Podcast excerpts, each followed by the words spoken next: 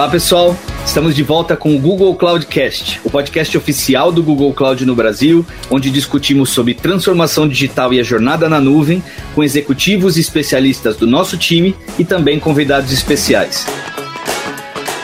Eu sou Daniel Leite, executivo de vendas da equipe de Google Cloud aqui no Brasil, e hoje tenho o prazer de receber Ricardo Orlando, CTO da Boa Vista, para bater um papo sobre infraestrutura e importância desse investimento para as empresas. Tudo bem, Daniel? Tudo bom, Ricardo, e você? Um prazer recebê-lo aqui hoje. Tudo bem, cara. Também é um prazer falar com vocês, falar do que está acontecendo aqui com a Boa Vista, muita coisa legal para compartilhar com vocês. Que ótimo, ficamos felizes em te receber. Ricardo, deixa eu começar até citando alguns dados, até para dar um pouco de suporte adicional que você vai trazer aqui para gente. Então, em termos de dados específicos, a gente sabe que a perspectiva de crescimento para a nuvem em 2020, até no período pré-pandemia, era muito promissora. Tinha um aumento de receita projetado pelo Gartner de 17%, se a gente olhar o contexto geral das empresas. Mesmo com esse grande shift de planejamento das empresas, a gente vê que a nuvem ainda é vista como uma plataforma de apoio às operações, principalmente com trabalho remoto, com a tendência também muito forte de chegar ao setor financeiro, que sempre teve uma necessidade, junto com outras indústrias, de modernizar as operações para, no final do dia, claro, oferecer melhor experiência para o consumidor. No Brasil, o segmento foi um dos três mais investidos em computação em nuvem, segmento financeiro, junto com o setor de indústria e, e área de educação. Segundo essa, uma pesquisa do Gartner de 2019, que cita a Febraban, cita a Federação Brasileira de Bancos. Essa adoção de tecnologia, o processo de modernização das empresas, ela cria, claro, uma vantagem de análise mais rápida de dados específicos específicos do mundo financeiro, desenvolvimento de novas soluções baseadas em sites extraídos desses dados específicos, além, claro, de uma segurança mais reforçada em todas as camadas quando a gente olha para infraestrutura e para áreas de negócio também, né? A Boa Vista fechou uma parceria com o Google Cloud para modernizar sua infraestrutura, que vai migrar o, o seu data center próprio hoje para a nuvem, além, claro, de desenvolvimento de novas ofertas para o segmento financeiro. Aí agora acho que vem um ponto específico. Ricardo, é, Boa Vista é uma instituição que trabalha com muitos dados de clientes e de companhias em geral. Informações de falência, recuperação e busca de crédito, além de vocês serem responsáveis pela gestão de cadastro positivo, né? Esse fluxo intenso de informações, de dados confidenciais e outros dados a serem catalogados e classificados pede uma infraestrutura moderna, rápida, robusta, segura. E eu acredito que é por isso que vocês resolveram é, migrar o mainframe e as suas aplicações para a nuvem e especificamente nuvem do Google. Google. A minha primeira pergunta para você é: como se deu esse processo de, de tomada de decisão do teu lado, olhando para o Google, olhando para as perspectivas de negócio do Boa Vista, para que essa parceria se estabelecesse? É, excelente pergunta, Daniel. Assim, é importante entender o business da Boa Vista. Quando você falou que a gente está no mercado financeiro, é verdade e não é toda a verdade. O que, que eu quero dizer com isso? A Boa Vista se coloca como um player de tecnologia e de analytics. Nós, com base em dados, centenas de bases de dados muito grandes que a gente tem, o nosso produto final são analytics, algoritmos, scores, modelos, e é isso que a gente faz parceria com os nossos clientes é, vendendo serviços relacionados a isso. E assim, e os nossos clientes não se é, restringem ao mercado financeiro né? Eu tenho e-commerce cliente nosso, varejistas clientes nossos, enfim. É, é, e não são só informações em relação a crédito, né? Ah, vou conseguir um crédito ou não, é propensões à compra, enfim, porque somos uma empresa de analytics. E aí, quando a gente pensou nesse processo decisório, né, e a primeira pergunta que a gente precisava responder é: por que ir para a nuvem, né? Devemos ir para a nuvem ou não? E quando a gente vê, e aí aquele chavão, né, o mercado de dados, dados está explodindo, o número de dados, a quantidade de dados cresce exponencialmente, é, aqui não é muito diferente. O volume e variedade de informações que cada dia chegam a mais para gente aumenta pra caramba. O cadastro positivo é um grande exemplo, mas o Open Bank está vindo aí, Pix está tá começando hoje, por exemplo, uh, um monte de startup começando e tudo isso acontecendo tal. Então, o que, que a gente pensava né, no processo decisório? A gente tem que ter uma capacidade é, de processamento, vamos chamar assim, né, de uma forma simples, que seja uh, robusta, estável mas principal, porque esse robusto e estável é meio default, né? É, mas principalmente escalável. E quando a gente pensa em nuvem, principalmente a gente pensa nos serviços que a nuvem pode nos trazer. Como somos uma empresa de analytics, muito serviço de AI, né, de analytics, as principais nuvens têm. E nesse processo decisório, a gente ficou pensando e analisando muito as principais nuvens, quem poderia estar tá fornecendo serviços de analytics de uma forma melhor para a gente. Como a gente está no, no state of the art, no leading edge de analytics, eu preciso de um parceiro de nuvem que também esteja no leading edge de nuvem, de AI. E, e esse foi um dos principais fatores de decisão que é, nos levou a fazer a parceria com vocês desde novembro do ano passado. Perfeito. Obrigado pela resposta. Se você olhar hoje num contexto mais geral, né, claro que toda essa mudança ainda é um processo contínuo, você diria que a nuvem trouxe mais ganhos e mais valor para as operações da empresa, olhando internamente, olhando para o mercado também? a resposta objetiva sim, não é sim, né? Mas vamos qualificar um pouco melhor essa resposta.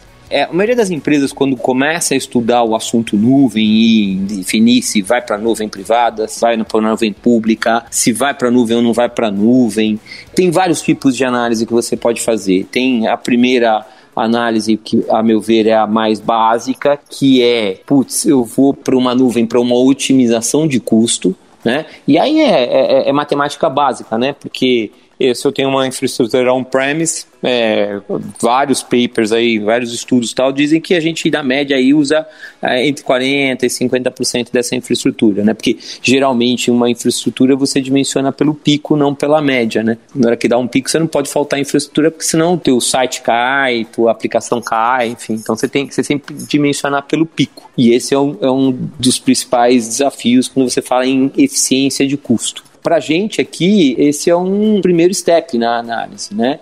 É, o segundo step na, nessa análise e tal é, puxa, quão mais rápido eu entrego novos serviços. E aí você tem muito conceitos de paz na, nas nuvens, né, o Platform as a Service e tal, que são, são coisas que te aceleram muito o desenvolvimento e evolução dos teus produtos, né, produtos não tecnológicos simplesmente, né, teus produtos é, com base em tecnologia, mas enfim, produtos que você, a empresa vende e fazem que você fique muito rápido, entregue features, é, várias features no mesmo dia, eventualmente. É, e isso a gente levou, talvez esse seja o maior fator de, na pergunta anterior, de decisão aqui. Quanto eu vou ser mais rápido para evoluir os meus produtos. E também tá, eu vou usar uma palavra meio careta aqui, mas está compliant com o mundo. O que, que eu quero dizer com isso? Os teus, a maioria dos devs hoje, engenheiros e tudo mais, é, eles já nascem falando tecnologias muito baseadas em nuvem. Cada vez mais você falar em on-premise e, em falar em continuous integration, continuous deploy, automação, que são coisas que você pode fazer sim no on-premise, mas é mais difícil. Você tem que construir muita coisa. No, na medida que você tem tudo isso as a service na nuvem, fica muito mais fácil a vida. Feito esse preâmbulo aqui, por que, que a gente foi para a nuvem, que na verdade é uma, uma, certa continuação da pergunta anterior,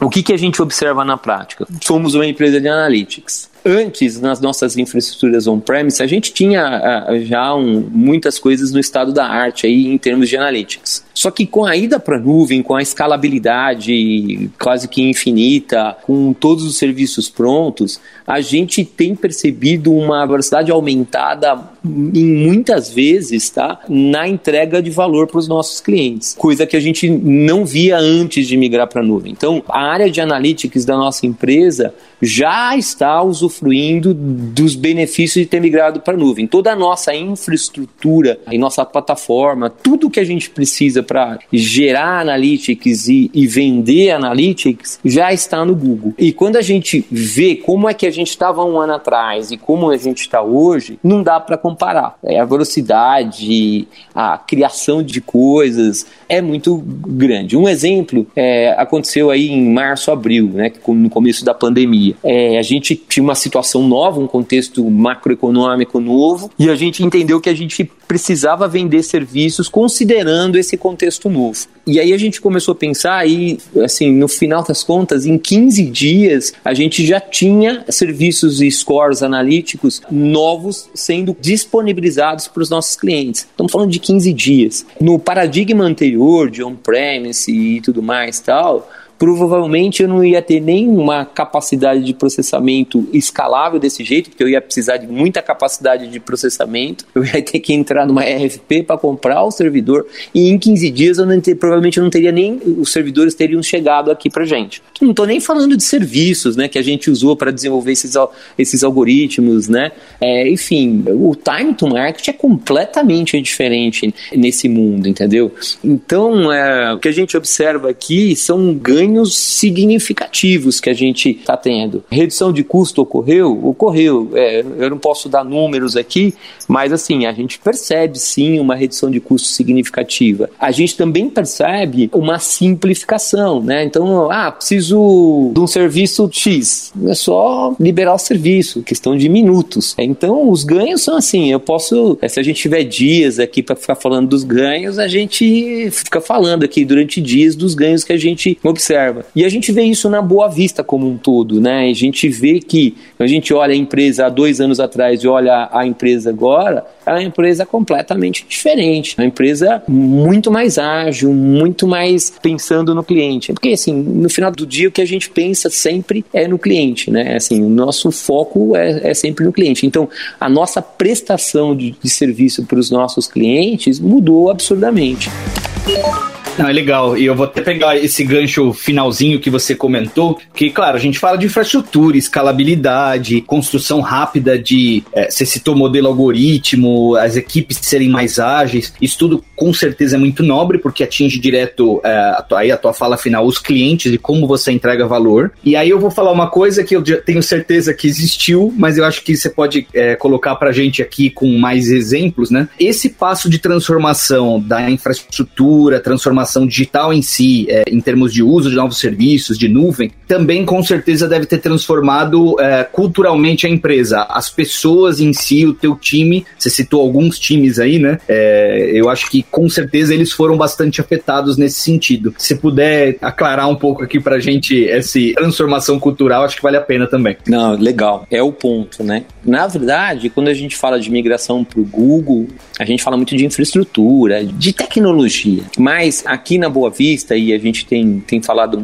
muito sobre isso com o mercado, com clientes e tudo mais, na verdade essa migração para o Google está dentro de um contexto muito maior. Que aqui internamente, e a maioria das empresas faz isso também, as empresas que embarcam nessa jornada de transformação digital. Dentro da, do nosso contexto, o que é a transformação digital? Ela, a gente, e, é, e é, o mercado diz muito isso, as literaturas, os estudos e tal, Transformação digital é um bicho que é 30%, 40% tecnológico e, e 70%, 60% cultural. E aí, o que é a transformação digital da Boa Vista? Então, ela, eu, eu vou usar a palavra começa, mas enfim, é, não tem uma ordem aqui, né? As coisas estão acontecendo em paralelo, mas ela, um dos itens é, putz, precisamos rever a nossa plataforma tecnológica, a maneira que a gente desenvolve tecnologia uh, e tudo mais. E aí vem os conceitos de ágil, é, squads e de todo pipelines e tudo mais tal. E aí dentro deste contexto, hoje a gente tem mais de 20 squads, todos pensando em produto, não mais em projeto, né? Que é um shift muito importante cultural. Ainda hoje a grande maioria das empresas é, trabalha muito no conceito de uma área de negócio gerando uma especificação para uma área de tecnologia desenvolver um projeto que leva em média 3, 4 meses para depois devolver e perceber que o projeto não era bem aquilo que a empresa precisava que o cliente precisava no final do dia. Então aí é que vem muito o conceito de squad, e squad na verdade é um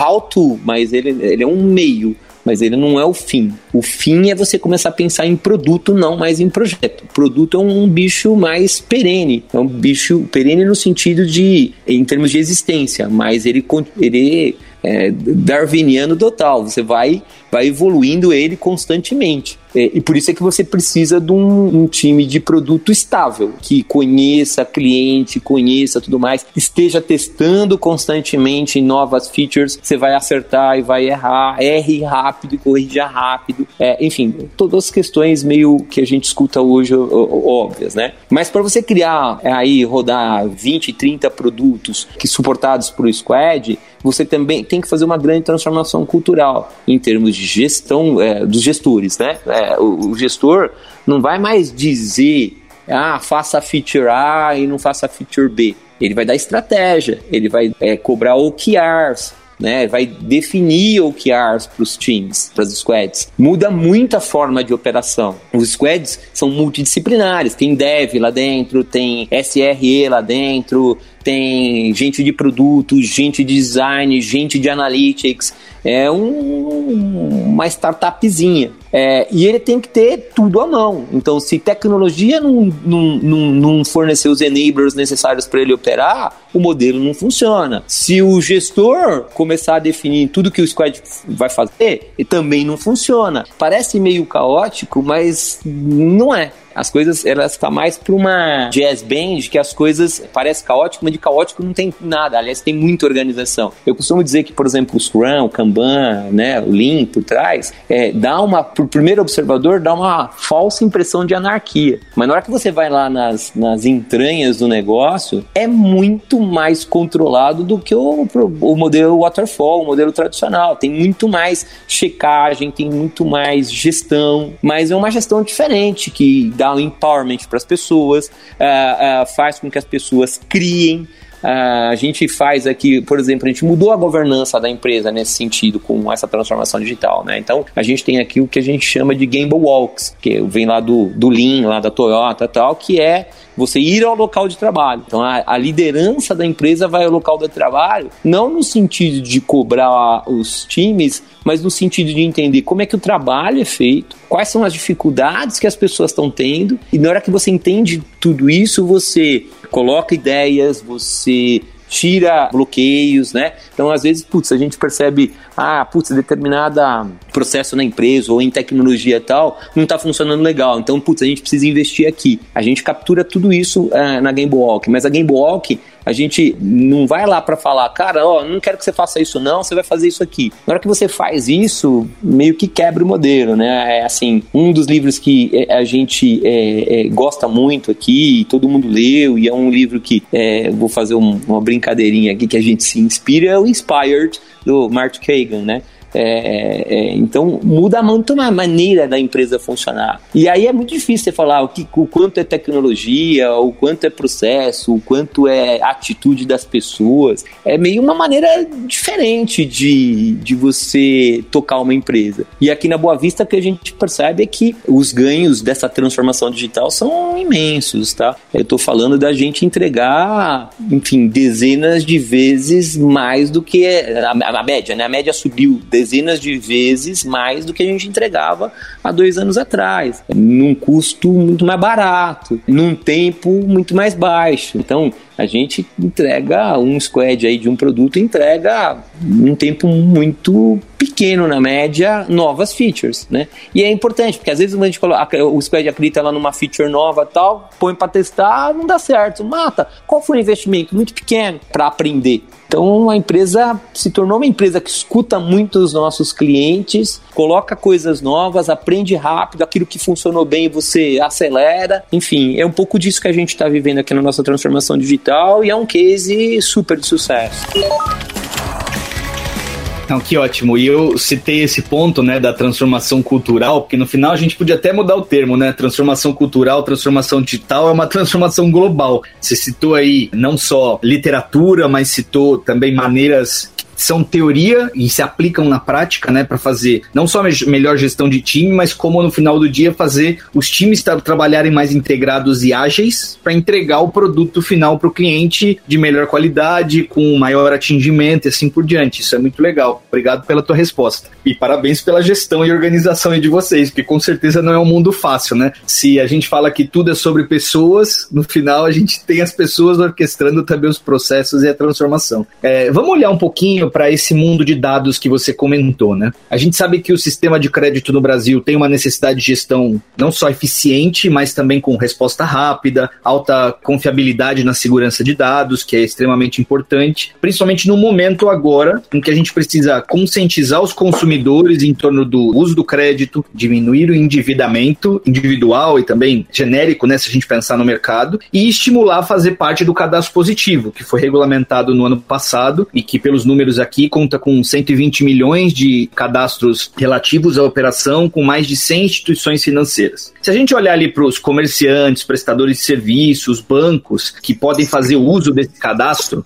ele promete otimizar a eficiência das consultas e fornecer aos consumidores, favorecendo, claro, aos consumidores no final do dia, melhor qualidade de sistema, crédito no Brasil de uma maneira geral. É, minha pergunta para você, depois desses, desses dados aí que eu citei, se a gente olhar para as operações em nuvem e como hoje Boa Vista está orquestrando todo esse trabalho, como foi a melhora na gestão desses dados, do cadastro positivo, na gestão dos dados, do uso dos dados em si para Boa Vista? É, eu preciso te contar um pouquinho de cadastro positivo. Cadastro positivo é uma coisa relativamente nova no Brasil. Os primeiros testes datam aí de 2014, 2015, se não me falha a memória. E efetivamente a, a, ele entrou para toda a população brasileira no ano passado. O que é uma coisa muito legal para o Brasil. Quando você olha outros países lá fora, né, Estados Unidos, Austrália, Europa, enfim, putz, eles estão há décadas, é, alguns há anos, mas alguns há décadas dessa forma. E aí é importante entender que é, a gente costuma dizer aqui que o cadastro positivo torna a, a vida das pessoas mais meritocrática. Por que disso? Quando eu não tenho informação sobre uma determinada pessoa, porque antes do cadastro positivo eu sabia se ela não tinha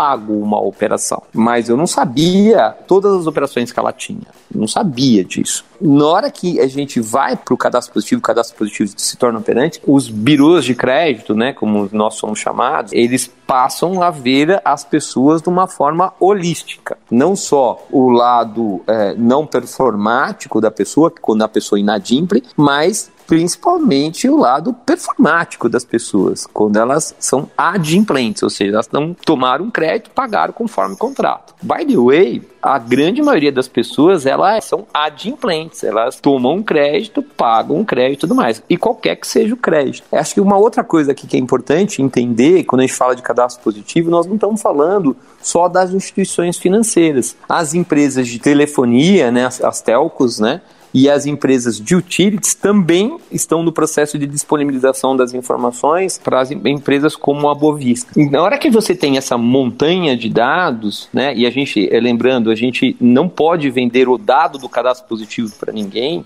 o que a gente pode vender é inteligência em cima do cadastro positivo. E eu, eu começo a vender algoritmos, scores, enfim, análises muito mais ricas que vai permitir que uma instituição financeira, um e-commerce, um varejista tome uma decisão muito mais assertiva, muito mais precisa, muito mais justa, meritocrática em relação a uma dada pessoa. Enfim, você pega uma pessoa que nunca inadimpliu na vida é, e ela é cliente do banco A, se o banco B quiser operar com essa pessoa, ele tinha pouquíssima informação dessa pessoa. Agora não. Agora ele tem uma visão bastante maior, aumentada sobre aquela pessoa, o que vai permitir que ele tome uma decisão mais meritocrática e, inclusive, quando você vê estudos aí fora do Brasil, provavelmente a gente vai levar uma maior competição e, consequentemente, a preços melhores essa é uma maneira de reduzir taxa de juros. Não é a única maneira, não é a maneira suficiente para total, mas é uma maneira, é uma das alavancas que você tem que usar. Bom, com base em todas, então, se você perceber, o volume de dados é absurdo. É, é diferente você olhar, por exemplo, uma conta de luz e olhar um cartão de crédito. Ele vai trazer informações diferentes sobre uma mesma pessoa, mas são informações complementares. Na hora que você tem todas essas informações, fazer analytics, por um lado, fica mais difícil, né? Porque você tem que começar a, a, a, entender a relação entre esses dados. Obviamente, você tem técnicas como machine learning, enfim, uma série de técnicas de AI aí que você usa, obviamente, né? Mas que no final do dia, quando olho aqui o meu pedacinho de tecnologia, vai exigir uma capacidade tecnológica absurda para processar isso. E aí volta lá no tema da questão 1 que você me fez, soluções de escalabilidade, de serviços em nuvem que eu tenho pronto tal. Então, assim, na implantação do cadastro positivo, e na, mas mais do que a implantação, na evolução, né? A gente está já há quase um ano com o cadastro positivo implantado. Se eu não tivesse ido para a nuvem, eu ia estar tá com um monte de problemas. Problemas de gargalo de processamento, problemas de evolução dos meus modelos por questões de usar técnicas diferentes e tal. Só que, como a gente está em nuvem, tem todas essas características que a gente já falou bastante aqui, o cadastro positivo está sendo um grande alavancador para as empresas, né? Tomar tomarem decisões melhores em relação aos seus clientes, tomarem decisões meritocráticas. E o que a gente vê também, um outro reflexo que é muito legal, a gente tem um app, né, que é o Boa Vista Consumidor. Então, até recomendo aí todo mundo baixar o app. A gente tem milhões de clientes usando esse app e tal. E ali a gente disponibiliza scores do cliente, disponibiliza informações sobre ele, disponibiliza a própria consolidação das dívidas dele. Então, ele consegue saber tudo que ele tem. De... Quando a gente fala dívida, né, ela parece uma conotação negativa, mas dos empréstimos, das relações de crédito que você tem. Dívida não é uma coisa ruim, né? O mercado americano, por exemplo, as pessoas usam esses produtos para melhorar a vida. Comprar uma casa, casa, comprar um carro. Não tem nenhum problema ter uma dívida, uma operação de crédito. Então, no nosso app lá do, da Boa Vista, os consumidores conseguem olhar todas as suas operações de crédito e conseguem ver seu score de crédito. E a gente vê que aumentou muito, mas muito a preocupação das pessoas em entender o seu score, entender como é que melhora o seu score. Elas estão se educando financeiramente muito rápido. É impressionante ver o que está acontecendo nos nossos milhões de consumidores aí. Então, eu não tenho dúvida que a gente está num, num mundo aqui no Brasil com um cadastro positivo muito melhor, muito mais meritocrático. É, que legal que você citou isso. Na realidade, obrigado por aclarar bastante sobre o cadastro positivo e a gente vê com certeza não só a sociedade em si, mas as empresas tendo uma nova perspectiva de uso dos dados, como você disse, mas também perspectiva de consumo mais consciente e alinhado com que hoje as empresas têm, claro, de informação, pensando não só cadastro positivo, mas pensando em todo esse fluxo de uso melhor e mais consciente do dinheiro, né? Você já falou bastante aqui de muitos ganhos de infraestrutura, de times culturais, etc. Tem alguma outra coisa que vem atualmente agora que foi possível alcançar olhando para essa transformação digital que a Boa Vista está passando? É assim, eu vou falar uma coisa que parece meio piega, mas é, eu acho que é importante. O que a gente percebe hoje na Boa Vista, com toda essa transformação digital, é que cada vez mais a gente tem pessoas querendo vir trabalhar na Boa Vista e o mercado de pessoas que trabalham em tecnologia ou em produtos ligados à tecnologia é um mercado que, assim, não tem desemprego, não tem crise, ele está crescendo pra caramba tal. Então, quando as pessoas percebem o como a gente está funcionando, qual é a nossa plataforma tecnológica, como é que é o modelo de gestão da empresa, qual é a estratégia da empresa, qual é o propósito da empresa, essa coisa de meritocracia né, que a gente está dizendo aqui, ser um viabilizador da meritocracia na sociedade brasileira, ela não é uma coisa que a gente fala da boca para fora. A gente acredita nisso. E quando as pessoas, potenciais colaboradores da Boa Vista, percebem isso, elas vêm trabalhar aqui. E a gente passou por um processo aí no ano passado e esse ano também de contratação de muita gente. Durante a crise, a gente contratou muita gente durante a, a pandemia e está continuando a contratar. É, e a gente percebe que essas histórias elas estão muito ligadas, né? São vários fatores, né? E assim, você não pode só migrar para a nuvem, você não pode só ter um modelo é, baseado em squads, você não pode ter só, enfim, uma cultura diferente e tal. É tudo muito ligado. É, e, e, o que eu vejo que um dos nossos fatores de sucesso da transformação digital é deixar muito claro esses propósitos, né? É deixar muito clara a nossa estratégia onde a gente quer chegar, né? É, acho que uma das coisas é, que mostram isso foi o, sucesso do nosso IPO aí no último dia 30 de setembro, é, que foi é, assim, foi numa época interessante, né? Que várias empresas é, desistiram do IPO, nós não desistimos porque a gente acredita muito no nosso projeto, né? Como empresa e foi um sucesso o IPO. Está sendo um sucesso a atração de pessoas, enfim. Então é, é, é muito legal trabalhar aqui. Ah, que ótimo, Cardo. Foi muito bom ouvir como tem sido a experiência de vocês, né, Boa Vista, por usar nossa plataforma, utilizar nossos produtos, como tem ajudado a tornar a área de tecnologia cada vez mais eficiente no quesito de gerenciamento de recursos e, claro, né, no final entregando melhores serviços para nós, consumidores das soluções de vocês. Né. Realmente foi muito especial tê-lo aqui hoje. O episódio de hoje vai ficando por aqui. Muito obrigado, Ricardo Orlando, por todas as suas informações, por compartilhar esse tempo e compartilhar todas as informações de grande valia conosco hoje. Foi um grande prazer recebê-lo. Estaremos de volta em breve com mais um episódio, pessoal. Vamos ficando por aqui. Um grande abraço a todos. Obrigado, Daniel. Obrigado a todo mundo aí. Valeu.